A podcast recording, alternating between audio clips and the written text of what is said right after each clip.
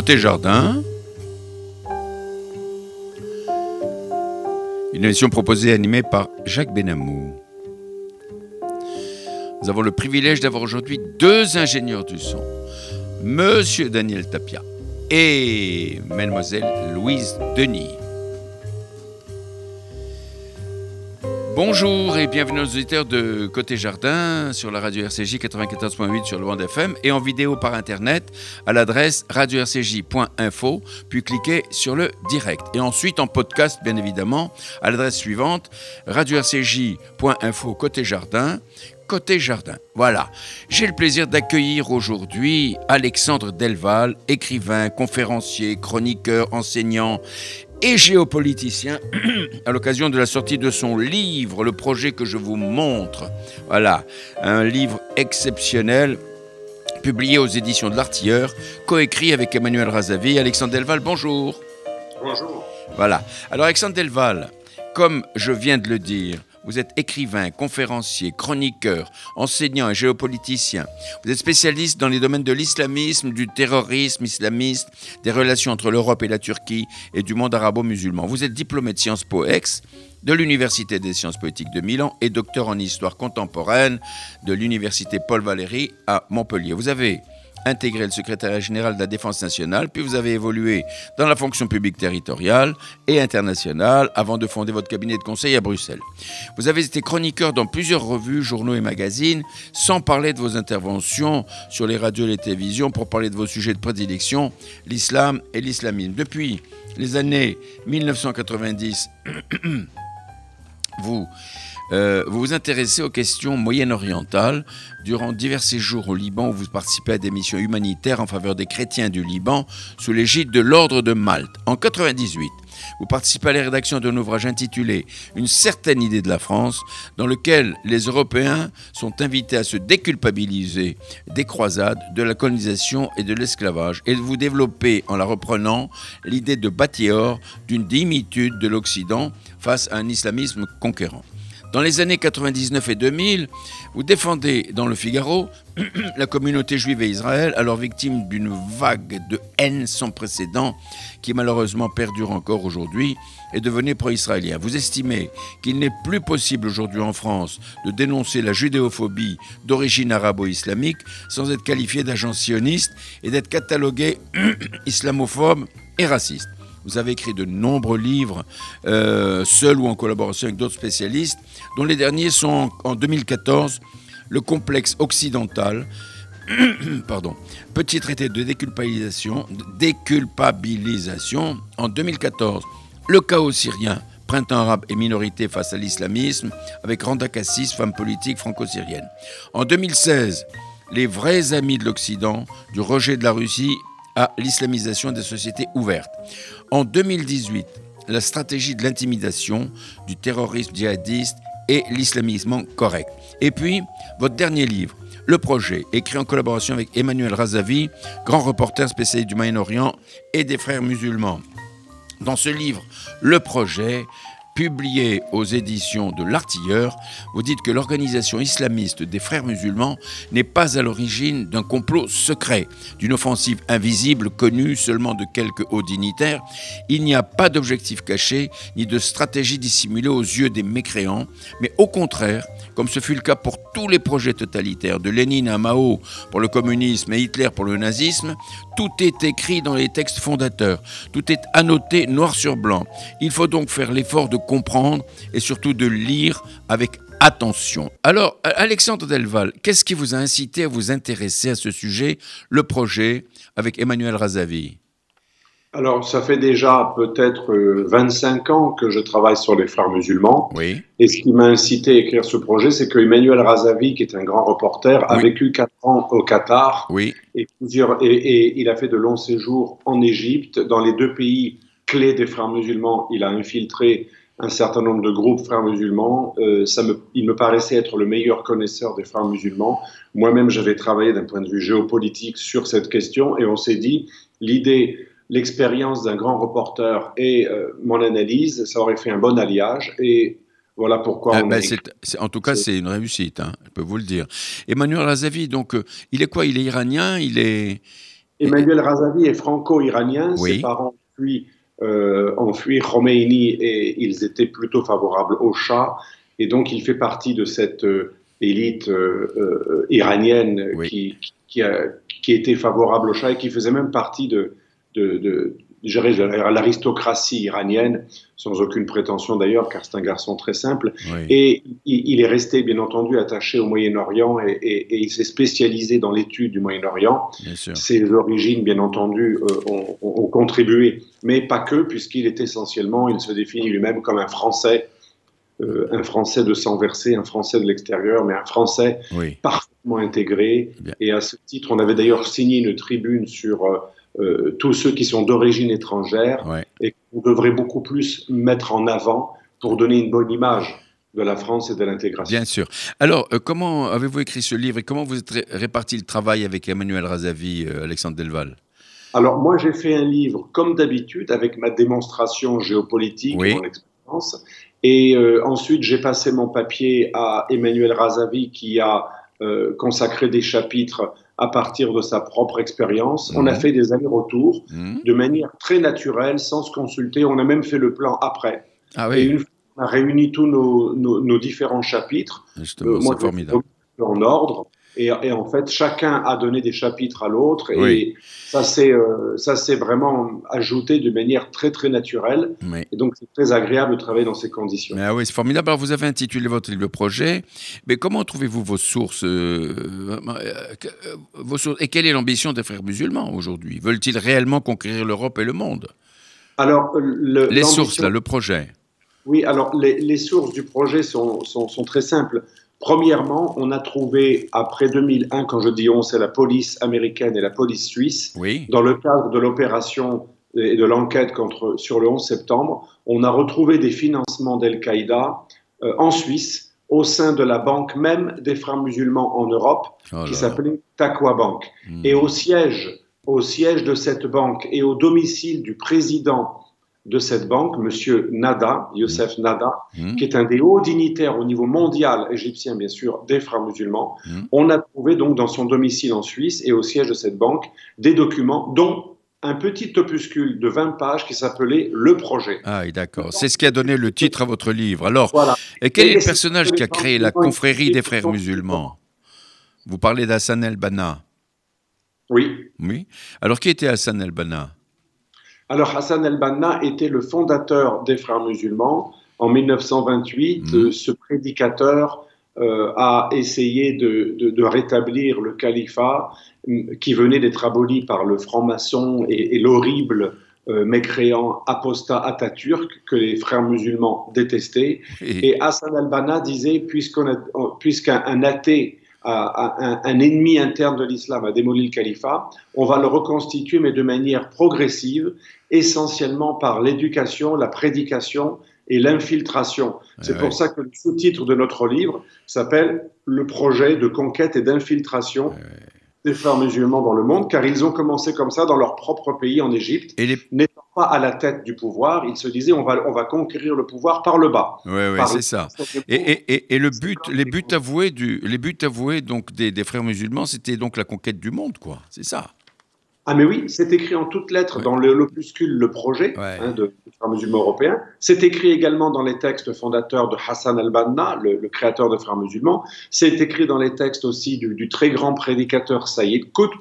On les retrouve aussi, ce, ce, projet mégalomaniaque de conquête mondiale, on le retrouve aussi dans les écrits du patron des Frères musulmans au niveau européen, Youssef Kardawi, réfugié au Qatar, qui a écrit d'ailleurs qu'on commencerait par conquérir Rome et ensuite l'Europe s'offrirait, peut-être même qu'on pourrait la conquérir cette fois-ci sans l'épée, peut-être, mais peut-être qu'on aura eh oui, Mais, mais, là, on va y arriver. Alors, euh, qu'appelle-t-on les Ikhwan? Les Ikhwan, comment vous appelez ça? Alors, Ikhwan, ça veut dire les frères en arabe, et c'est les frères musulmans. El Ikhwan el-Muslimin, c'est les frères musulmans, et souvent, pour aller plus vite, dans, dans la presse arabe, on parle souvent des Ikhwan. Et moi, pour varier dans le livre, pour ne pas répéter tout le temps les frères, j'ai souvent employé l'expression Irwan. Oui. Les spécialistes comprennent tout de suite qu'on fait allusion aux frères musulmans, euh, bien entendu. Alors, vous employez aussi le terme de frérot salafiste. Et qu'est-ce que c'est dire là? Alors, frérot salafiste, c'est un terme qui s'est popularisé il y a quelque temps Je pense qu'il est juste parce que, contrairement à ce qu'on nous dit souvent, mmh. les salafistes ne sont pas différents des frères musulmans. Les frères musulmans sont eux-mêmes des gens qui se revendiquent de la salafia. La salafia, du mot salafisme, c'est le processus de, révision, euh, de réforme du monde musulman, mais une réforme à l'envers qui consiste à abolir tout ce qui est extérieur et revenir uniquement aux sources de l'islam de l'époque de Mahomet. En gros, vivre comme au Moyen Âge musulman. Et ce salafisme a été développé au départ par les frères musulmans. Ensuite, c'est devenu le nom des wahhabites saoudiens et des salafistes djihadistes qui, sont des salafistes, je dirais, plus durs, mais les deux sont des salafistes. En fait, c'est la même école juridique de l'islam sunnite, l'école hanbalite, qui est la source et du salafisme et du, wahhabisme saoudien. C'est l'école la plus rigide, la plus totalitaire de l'islam sunnite qui malheureusement n'a jamais été abolie ni réformée. Ben oui, mais alors, euh, pour, pour, pour, aller un peu plus loin, vous évoquez l'alliance des frères musulmans avec le nazisme, occulté par leurs, par leurs alliés dits progressistes, avec l'obsession anti-juive de ceux qui se font passer pour des victimes du racisme. C'est quand même, vous développez ça de façon formidable dans votre livre. Alors, ce qu'on a trouvé extrêmement fort du collier, si j'ose dire, c'est que aujourd'hui, toute la stratégie des frères musulmans en Europe hmm. consiste, comme on l'a vu avec l'affaire Samuel Paty, rappelez-vous, le frère musulman, Monsieur Sefrewi, le Marocain frère musulman qui a fait cette vidéo, il, comparait, il comparait le sort des musulmans en Europe à celui des, victimes du génocide en, Bosnie ou alors des juifs pendant la Seconde Guerre mondiale. Erdogan a fait de même. Euh, euh, dans, plusieurs pays musulmans, on a vu des frères musulmans comparer les musulmans en Europe aux juifs pendant la Seconde Guerre mondiale. Mais c'est fort de, de, café parce que les frères musulmans nous traitent de fascistes et de nazis pour avancer, pour justifier leur droit à la différence et, leur, et les exceptions qu'ils réclament pour en fait constituer une communauté séparée. Mais eux-mêmes, historiquement, ont été structurellement liés aux, nazis, puisque le, bras droit de Hassan al-Banna en Palestine, le chef des frères musulmans en Palestine lui-même, le grand mufti de Jérusalem, El fut pendant deux ans le conseiller d'Hitler et il lui conseilla d'ailleurs de, de, ne pas renvoyer les juifs d'Europe, mais de, les tuer sur place eh pour pas qu'ils arrivent en Palestine. et, les, liens entre frères musulmans et nazis n'ont jamais cessé, puisqu'ils ont même continué en Suisse. La banque dont je vous parlais, elle avait comme actionnaire un nazi suisse. Le dénommé genou, c'est ça. Dans le livre.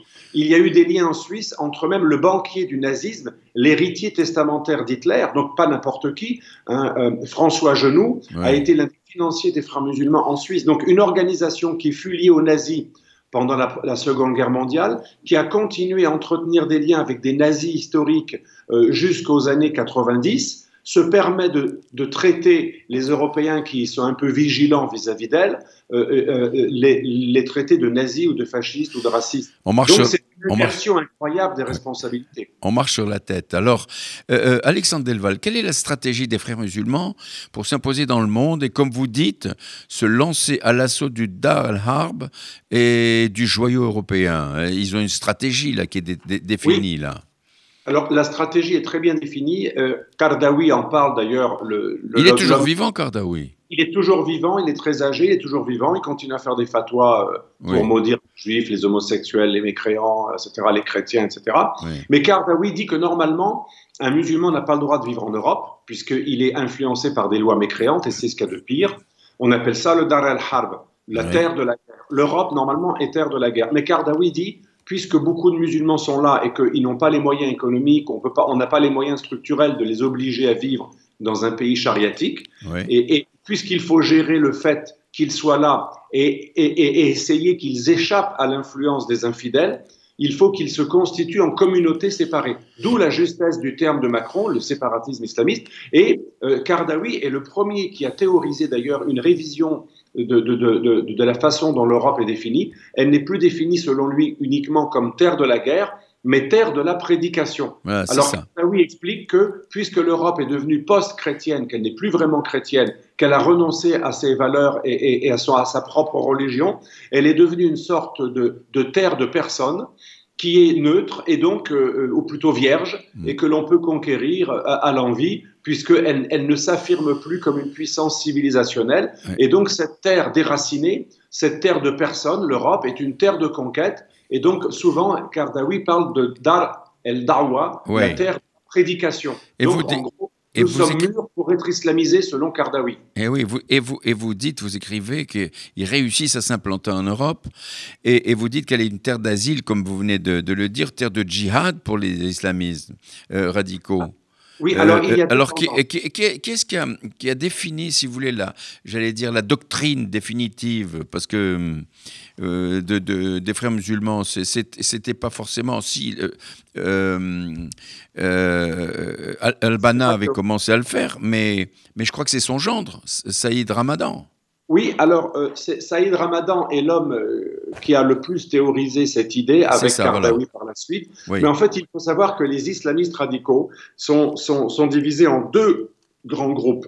Les frères musulmans qui veulent procéder de manière, entre guillemets, pacifique par la subversion et la conquête du verbe, le djihad du verbe, et les djihadistes qui sont d'origine frères musulmans, puisque c'est Saïd Qutb le numéro 2 des frères musulmans, qui a été le père du djihadisme, qui est le premier à théoriser le djihadisme. Mais ces deux voies sont différentes. Les, les djihadistes, que j'appelle Cooper de tête, veulent procéder par la sidération de la violence absolue, qui, qui, est supposée sidérer et un jour faire plier les mécréants, tandis que les frères musulmans, branche, je dirais, actuelle, en Égypte, avec les partis politiques ou en Europe, eux se disent que l'ennemi est encore trop fort, le mécréant est encore trop fort, on ne peut pas faire la guerre, d'où la renonciation au dar el-harb. Par contre, on peut faire la guerre du verbe, la guerre de la parole, par la subversion, l'éducation, les écoles islamiques, l'encadrement des jeunes. Et c'est pour ça qu'il est très important de comprendre qu'on ne va pas lutter contre l'islamisme uniquement en, en, arrêtant ceux qui sont prêts de couper des têtes ou qui viennent de décapiter quelqu'un. Il faut déjà combattre l'idéologie islamiste en général, qui n'est pas que djihadiste car le, le, djihadisme n'est qu'une toute petite partie de l'islamisme conquérant. Le gros de l'islamisme conquérant procède de manière officielle, avec l'appui de plusieurs États comme la Turquie d'Erdogan, le Qatar, le Koweït, le Pakistan, qui était un, pays d'inspiration de Hassan al-Banna. Il faut bien comprendre que l'ennemi qui veut envahir l'Europe aujourd'hui, qui veut la conquérir, ce n'est pas uniquement quelques, quelques groupes illégaux, extrémistes, terroristes, ce sont aussi des États qui sont derrière. Et il est temps qu'on révise notre diplomatie et que l'on exerce des pressions pour demander à ces États qu'ils respectent notre souveraineté et qu'ils cessent de pratiquer l'ingérence sous couvert de religion, en fait une, conquête politico-théocratique. Alors vous, vous, employez un terme qui est significatif, vous dites il y a les coupeurs de tête, mais il y a aussi les coupeurs de langue. Oui. Et, est-ce que les coupeurs de langue, euh, est-ce que vous, vous, vous y mettez, vous y insérez Tariq et Annie Ramadan, les pseudo-islamologues qui font de la taquilla, parce que vous parlez aussi de la taquilla, c'est quoi la taquilla? Alors, la taquilla, j'en parle dans un article à Valeurs Actuelles ces jours-ci. La taquilla, c'est en fait le droit et même le devoir de mentir et de pratiquer la ruse de guerre, le mensonge et la dissimulation pour tromper l'ennemi, pour mieux faire avancer l'islam.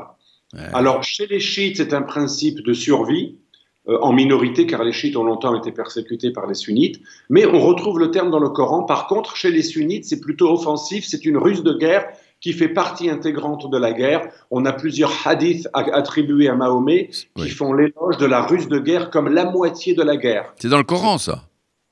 Euh, le terme taqiya est dans le Coran et son interprétation comme ruse de guerre, qui utilise d'autres termes, euh, est dans les hadiths. Donc on trouve une source originelle dans le Coran du mot, mais l'explication de la ruse de guerre en général, qui utilise d'autres concepts, hein, euh, kitman, etc., darura, là on le retrouve dans, la jurisprudence islamique, et c'est relativement étoffé. Hein. c'est quelque chose de très présent dans la jurisprudence islamiste classique, hein, pas uniquement dans l'islam orthodoxe qu'on apprend même à El-Azhar en Égypte, euh, on, apprend que la, guerre par la ruse et le mensonge et la dissimulation pour tromper le mécréant fait partie intégrante de la guerre pour développer l'islam et qu'un jour l'islam domine l'humanité. Mais c'est joyeux. Alors vous avez commencé à évoquer le, personnage de Youssef al-Kardawi là. Mais d'où il sort celui-là? Alors, Kardawi, c'est un, grand euh, jurisconsulte, spécialiste donc des, hadiths, le, droit musulman, le fiqh et les hadiths, source de la sunna et, euh, et, de la charia. Et donc, en tant que juriste préféré des frères musulmans, il, il, a gravi les échelons. Il n'a pas voulu être guide, mais il aurait pu. C'est lui qui n'a pas voulu. Ah il a préféré garder un statut indépendant de, de, de, de, grand juriste. Il a été réfugié au Qatar après avoir fait partie de groupes très radicaux en Égypte. Il est devenu citoyen qatari et malheureusement, depuis lors, euh, depuis les années 80. Il a fondé la plupart des grandes organisations des frères musulmans. Donc il compte autant que Saïd Ramadan et ses enfants, ah euh, et, euh, et, Tariq dont vous parliez. Oui. À, la famille Ramadan, il est, le, il est le principal pionnier des frères musulmans en Europe. C'est lui qui a co-créé l'Institut de Château-Chinon qui forme les imams européens des frères musulmans avec son annexe à, Saint-Denis. C'est lui qui a créé, qui a parrainé l'UOIF, qui est devenu l'association des, des, frères musulmans en France, l'UOIE en Europe. Et donc, on peut dire que c'est le parrain qui reste le coprésident.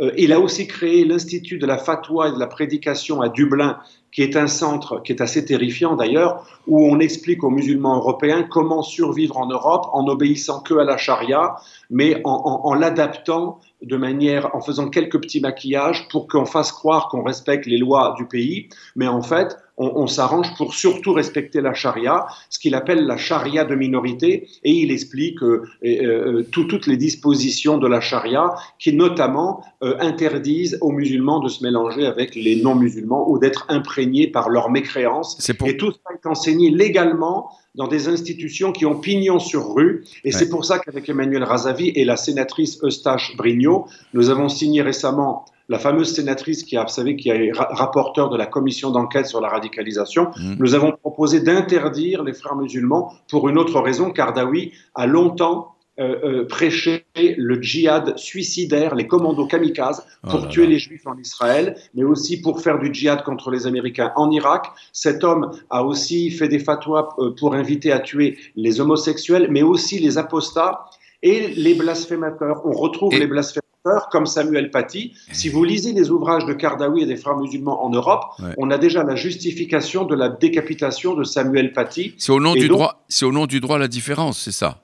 C'est au, nom du droit à la différence, Kardawi et les frères musulmans font passer des législations en Europe qui, normalement, si nous étions sains d'esprit, je, m'excuse de parler ainsi. Non, non, mais vous pouvez le dire. Mais si nous n'étions pas frappés de pathologies collectives culpabilisantes qui nous inhibent, on aurait interdit depuis toujours cette organisation qui d'ailleurs est interdite dans deux pays arabes, mais pas en Europe. Certains pays arabes, dont les Émirats, qui sont très musulmans, et l'Égypte, sont plus vigilants que nous sur cette organisation qui est là-bas classée comme organisation terroriste. Alors, alors justement, simplement, euh, en vertu du droit à différence, on peut battre sa femme, on peut tuer les apostats, on peut faire un peu n'importe quoi, quoi, tout ce qu'on veut, quoi.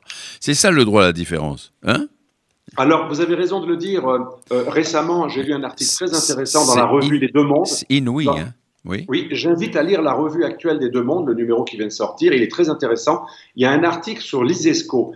L'ISESCO, c'est une organisation qui a pignon sur rue, qui est l'UNESCO des musulmans. Donc, ah. c'est pas n'importe quoi, qui est reconnue aux Nations Unies. Dans ce texte, eh bien, qui est inspiré d'ailleurs par Kardawi et les frères musulmans, mais qui pourtant représente soi-disant l'organisation officielle mondiale des musulmans, il est écrit qu'il faut tout faire pour empêcher les musulmans de s'intégrer en Europe et de tout faire pour les couper de l'influence néfaste des mécréants et des lois des pays d'accueil. Vous vous rendez compte, c'est terrifiant. C'est un appel à ne pas s'assimiler et ceci est légal en Europe. Ces organisations ont pignon sur rue chez nous. Mais alors, je pense qu'il y a un problème chez les Européens qui ne savent plus défendre leur propre survie. Euh, vous avez raison, mais alors qui finance les frères musulmans? Parce qu'il faut de l'argent pour tout ça. Alors, il y a trois grandes sources de financement. Premièrement, il y a le Qatar, qui a 300 000 habitants, mais l'équivalent de 40% des réserves de gaz. Vous imaginez, ils ont euh, une tirelire euh, illimitée le Qatar. Deuxièmement, il y a le Koweït, beaucoup plus fourbe, dont on parle peu,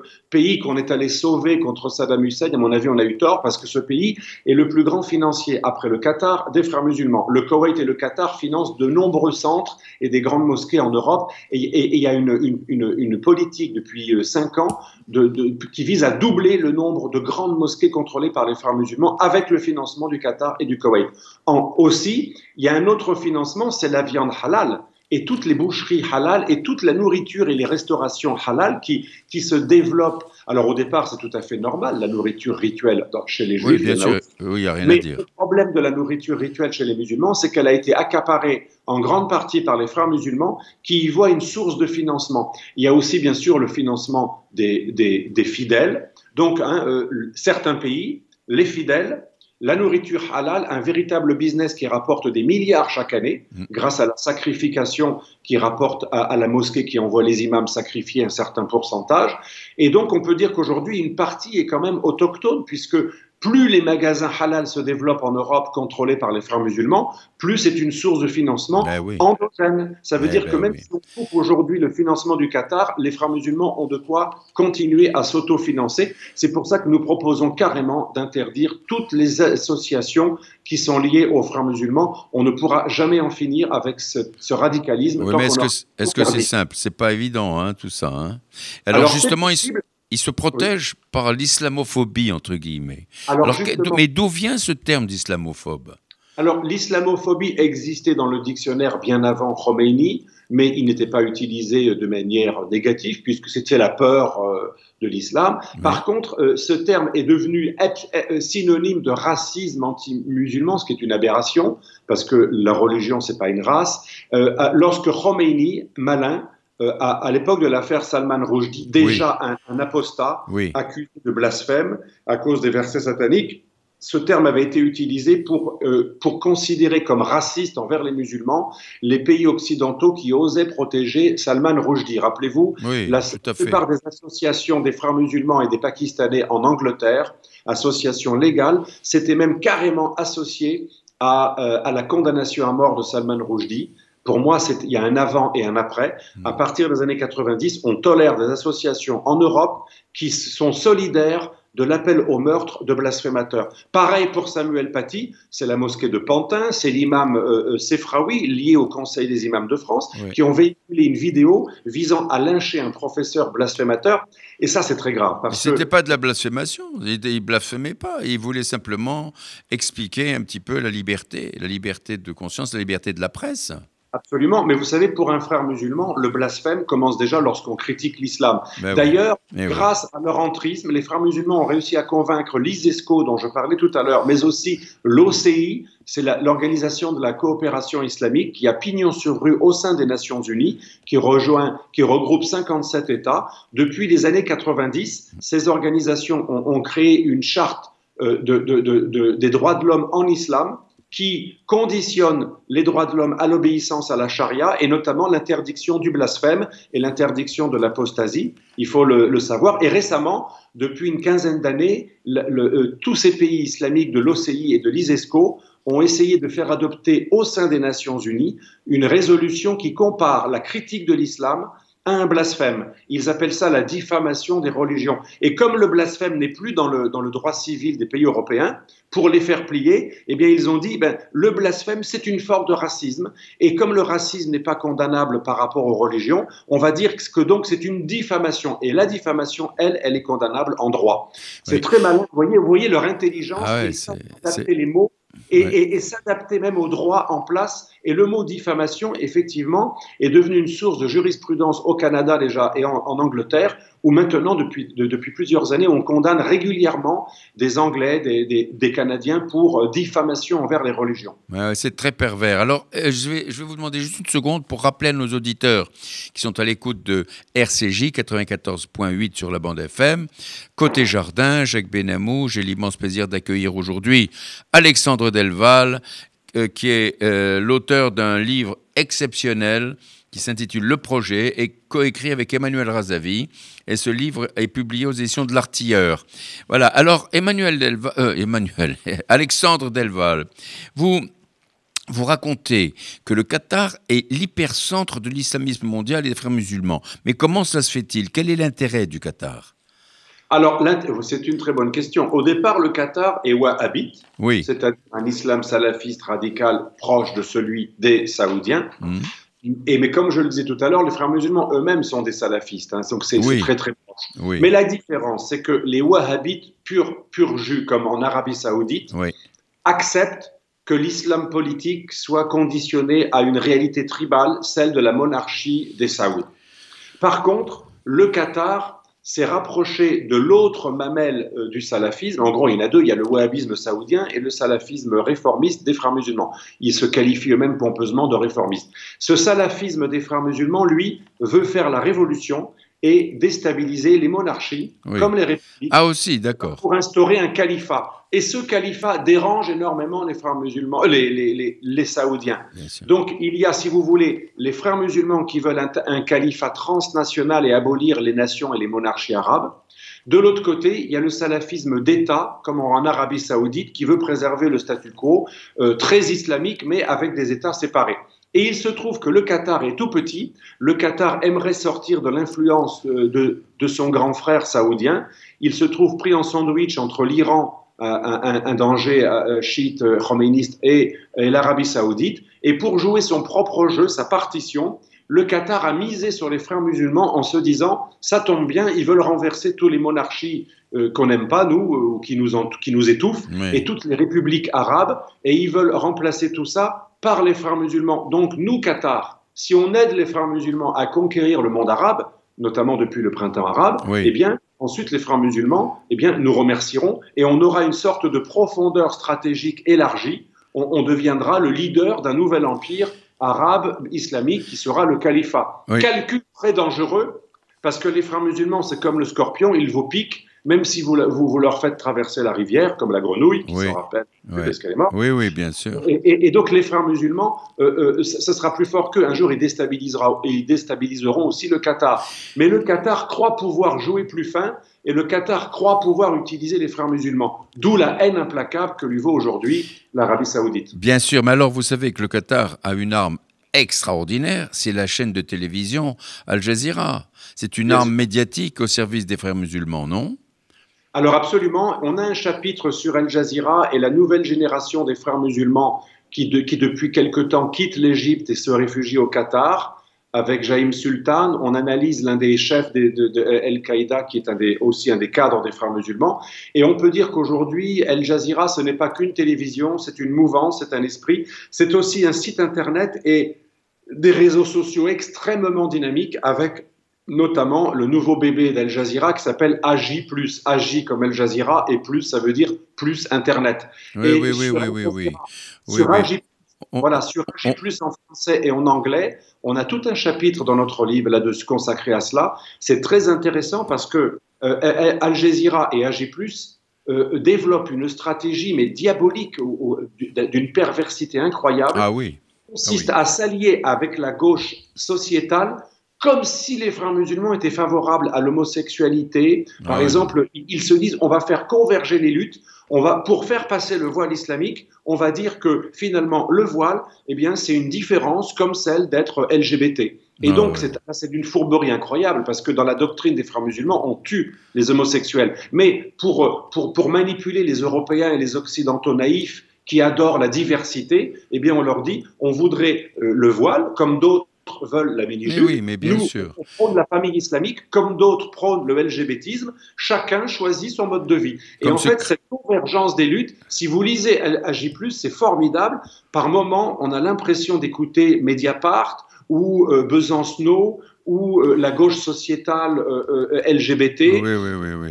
C'est absolument incroyable. On en oublie presque qu'on a affaire à des islamistes Sauf que à chaque fois, on retrouve le thème de la défense du voile islamique et, eh oui, comme... et noyé avec la défense de toute autre de diversité. Oui, attendez, et c'est comme un crétin de, que je ne nommerai pas, de député euh, de la République en marche, qui dit que après tout, euh, le, le, le, voile islamique, se rapproche un petit peu du serre-tête euh, des, des, femmes chrétiennes, etc.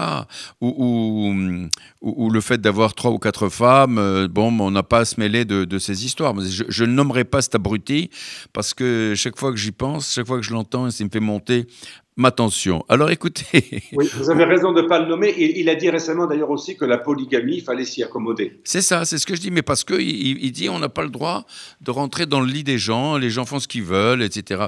Mais c'est Vous savez ce qu'avait dit un jour Finkielkraut Un jour, Finkielkraut avait répondu mais si le, si le relativisme est tel, si, si c'est une question de choix, eh bien pourquoi pas ne respecter certaines, certains comportements de, de, de, de certains aborigènes qui sont cannibales? Eh Finalement, le cannibalisme, c'est une tradition.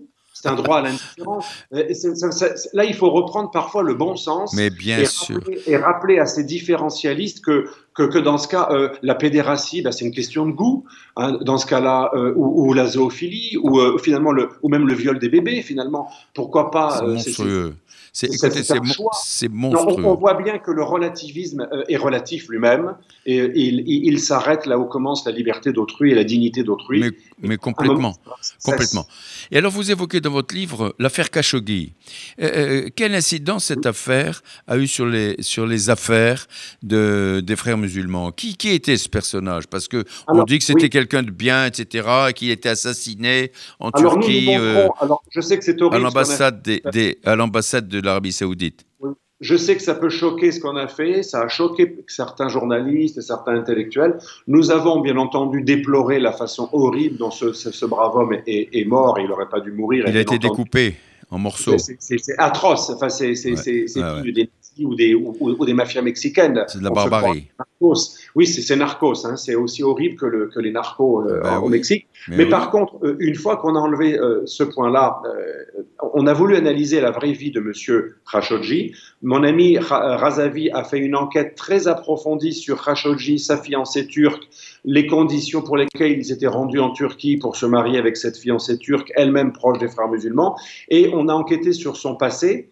Il a même reconnu lui-même dans la presse américaine qu'il a pleuré le jour de la mort de Ben Laden, avec qui il a combattu en Afghanistan, ah, ce qui n'est pas non plus un pédigré d'une extrême tolérance. Hein. Il a commencé dans les rangs d'Al-Qaïda, comme volontaire djihadiste avec Al-Qaïda. Il a pleuré la mort de Oussama Ben Laden. Ensuite, comme Ben Laden lui-même, il est sorti du carcan euh, saoudien wahhabite pur pour évoluer vers les frères musulmans. Le même parcours que Ben Laden, c'est-à-dire beaucoup de Saoudiens, à un moment, étaient tentés par le côté révolutionnaire des frères musulmans, et c'est à ce titre uniquement qu'il critiquait l'Arabie saoudite dans son pays, dans les colonnes euh, de, de, Washington Post. Euh, il était devenu chroniqueur aux États-Unis. On, on, on, adore les islamistes aux États-Unis depuis longtemps, eh oui. surtout la gauche américaine. Vous savez que Biden, ah, Obama. Clinton ont toujours été très proches. On ne sait pas ce que ça va donner maintenant avec Biden. Bah, les démocrates, bah, malheureusement, ça va être terrible parce que les démocrates, moi j'ai écrit plusieurs articles là-dessus, les démocrates américains, depuis une trentaine d'années, depuis les années Bill Clinton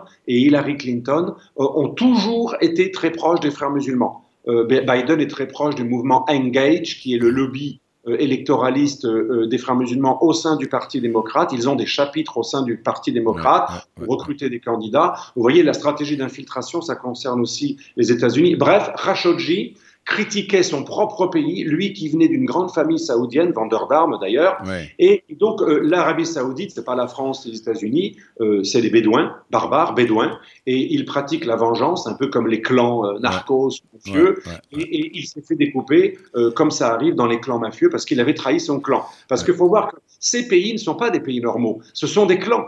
Mais ce sont des de Bédouins qui ont encore le culte de la vengeance au bout de 12 générations. bien sûr. Bien sûr. ça ne justifie rien, mais cet homme était un véritable islamiste, ancien djihadiste de Al-Qaïda, oui. devenu frère musulman et oui. qui jouait au plus fin. Il faisait croire qu'il était devenu démocrate, et mais voilà. il, il, il, avait dit dans une interview à, à, à Razavi qu'il euh, voulait continuer le combat des islamistes radicaux, mais d'une autre manière, par le verbe par la prédication. C'est ce qu'on appelle la stratégie 2.0 des oui. nouveaux frères musulmans qui veulent investir l'Occident, l'espace de liberté, Internet, les réseaux sociaux, pour faire le, le, djihad du verbe. Mais oui, mais oui, mais alors euh, vous parlez aussi bien sûr de d'Erdogan, de, du rôle de la Turquie. Alors celui-ci se prend pour le nouveau calife, c'est pas possible. Et pourquoi l'Union européenne ne ré réagit-elle pas plus vigoureusement contre les attaques d'Erdogan? Expliquez-nous le problème oui. de Chypre, les migrants, la Méditerranée ses ambitions pour rejoindre l'Union européenne maintenant. Vous vous rendez compte un petit peu? Alors, c'est vrai que tout ce que fait Erdogan en Libye, en Méditerranée, contre Chypre, contre les Grecs euh, à qui ils veulent voler le gaz, aujourd'hui il y a une entreprise euh, massive de, euh, turque qui vise à s'accaparer à peu près 50% du gaz de Méditerranée et de Libye. C'est terrifiant parce que c'est au défi, c'est au détriment de deux pays européens, vous l'avez dit, Chypre et la Grèce, mais aussi au détriment du projet euh, EastMed, qui est le projet de gazoduc qui alimenterait l'Europe avec du gaz venu d'Israël qui traverserait la Méditerranée. Donc c'est vraiment une agression contre les intérêts de l'Europe. En plus de cela... Et pourquoi l'Europe est silencieuse, bon sang? Pourquoi les Européens ne disent rien? Alors justement, j'allais y venir. C'est euh, euh, ahurissant, quoi. Erdogan est devenu le patron des frères musulmans ou leur parrain protecteur en Europe, à la fois le parrain des, des diasporas turques, qui sont quand même plusieurs millions, et de plus en plus des musulmans arabes, frères musulmans, euh, avec qui il travaille de concert. Hein, par exemple, au CFCM, le Conseil français de culte musulman, le Miligulush, qui est l'islamisme turc, travaille étroitement avec les frères musulmans, comme en Allemagne, comme ailleurs. Et donc aujourd'hui, il a un pouvoir de nuisance sur le gaz, le pétrole, on l'a vu. Euh, il a un pouvoir de nuisance en Syrie avec les djihadistes et en Libye, où il aide aujourd'hui les djihadistes. Il a un pouvoir de nuisance parce qu'il contrôle la partie de la Libye d'où viennent les migrants clandestins. Il peut faire une pression migratoire directement depuis la Libye et vers Lampedusa, ce qui est énorme. Et en plus, il a ce poids dans l'islam européen et les communautés arabo-musulmanes et turques d'Europe, dont il est devenu le, défenseur, en, récupérant plein de centres islamiques et, en surfant sur la, ce que j'appelle la stratégie de la paranoïa. Hein, euh, et il, met de l'huile sur le feu. Et donc son message est le suivant si j'intègre pas l'Europe ou si vous ne me faites pas des concessions sur les migrants, sur la Syrie, sur la Libye, le gaz, etc. On a déjà donné 6 milliards hein, pour les migrants. Oui, mais euh, son message est le suivant nous fanatiserons euh, nos, musulmans en Europe jusqu'à ce que ça devienne ingérable pour vous. Le message est très très clair. Quand, Erdogan a dit un jour vous ne pourrez plus sortir de vos rues tranquillement car nos musulmans seront plus nombreux, ils font plus d'enfants et ils sont plus vigoureux. Il a dit ça dans une conférence à Sarajevo ah. devant des milliers de personnes. vous n'oserez pas sortir de chez vous. Il a dit ça aux Européens. C'est absolument terrifiant. Et malheureusement, euh, ce genre de menace marche avec les couards Solzhenitsyn disait à la fin de sa vie que l'Europe était capitularde, que sa bombe atomique ne servait à rien. Quand on est lâche, une bombe atomique, ce n'est qu'un fardeau, ça sert à rien. Et donc, euh, euh, il est très conscient aussi de la lâcheté européenne et de la division européenne, puisque l'Allemagne joue pro-turc, la France est plutôt bien sur ce sujet, l'Angleterre, elle est sortie, mais elle était très pro-turc depuis toujours. C'est elle qui avait ouvert la, candidature et les négociations pour l'adhésion euh, les pays de l'Europe du Nord sont très pro-turcs, le Portugal aussi. Donc on a trois ou quatre pays lucides en Europe, Chypre, la Grèce, la France et l'Autriche. Tout le reste de l'Europe est pratiquement munichois vis-à-vis de Hitler et Erdogan. C'est scandaleux. En tout cas, Alexandre, on arrive pratiquement au terme de notre émission, vous savez. Euh, on pourrait en parler pendant des heures. Votre livre, Le Projet, est passionnant, mais simplement pour terminer en quelques mots, euh, au bout de, cette extraordinaire enquête, euh, le projet, peut-on être optimiste pour juguler l'horreur de cette ambition des frères musulmans de vouloir islamiser le monde ou, être pessimiste? Comment faire pour juguler tout ça? Alors, à, court terme, je suis pessimiste et pour le monde arabe et pour l'Europe qui sont des, terres d'infiltration des frères musulmans. Mais à long terme, je suis optimiste. Regardez, les Émirats, pays très islamiques, ont interdit totalement les frères musulmans. L'Égypte est en train de s'en débarrasser. El Sisi, certes, n'a pas été très démocrate et on peut regretter la violence, euh, les, les, répressions, mais n'empêche que l'Égypte a décidé de se débarrasser des frères musulmans. D'autres pays arabes ont je pense qu'en Europe, un jour, on pourra s'en débarrasser, pas de manière violente, mais tout simplement en faisant l'islam européen, en interdisant au sein des structures agréées de l'islam européen ce qui ressemble aux frères musulmans, au salafisme ou à l'islamisme turc. On peut le L'enjeu, c'est l'intégration par un islam européen compatible avec nos valeurs. C'est possible. Il y a des imams comme Chalgoumi très modérés. Il faut remplacer les frères musulmans par des imams éclairés afin d'avoir un islam des Lumières un islam de la République, un islam d'Occident. Quelque part, c'est pas l'islam qui est une chance pour la France. C'est l'Occident et la France qui sont une chance pour l'islam, qui ne s'est jamais réformé Et s'il ne peut pas le faire chez nous, il pourra le faire nulle part. En tout cas, ce sera le mot de la fin. Alexandre Delval, je vous remercie beaucoup, beaucoup. Je rappelle nos auditeurs qui sont à l'écoute de Radio RCJ 94.8 sur la bande FM. Jacques Benamou, côté jardin. J'ai eu l'immense plaisir de vous accueillir, Alexandre Delval, pour votre livre absolument extraordinaire. C'est une Bible sur l'islamisme, sur les frères musulmans. Vous l'avez coécrit avec Emmanuel Razavi, Le Projet, publié aux éditions L'Artilleur. Au revoir. Au revoir. Merci beaucoup. Merci à vous. Au revoir.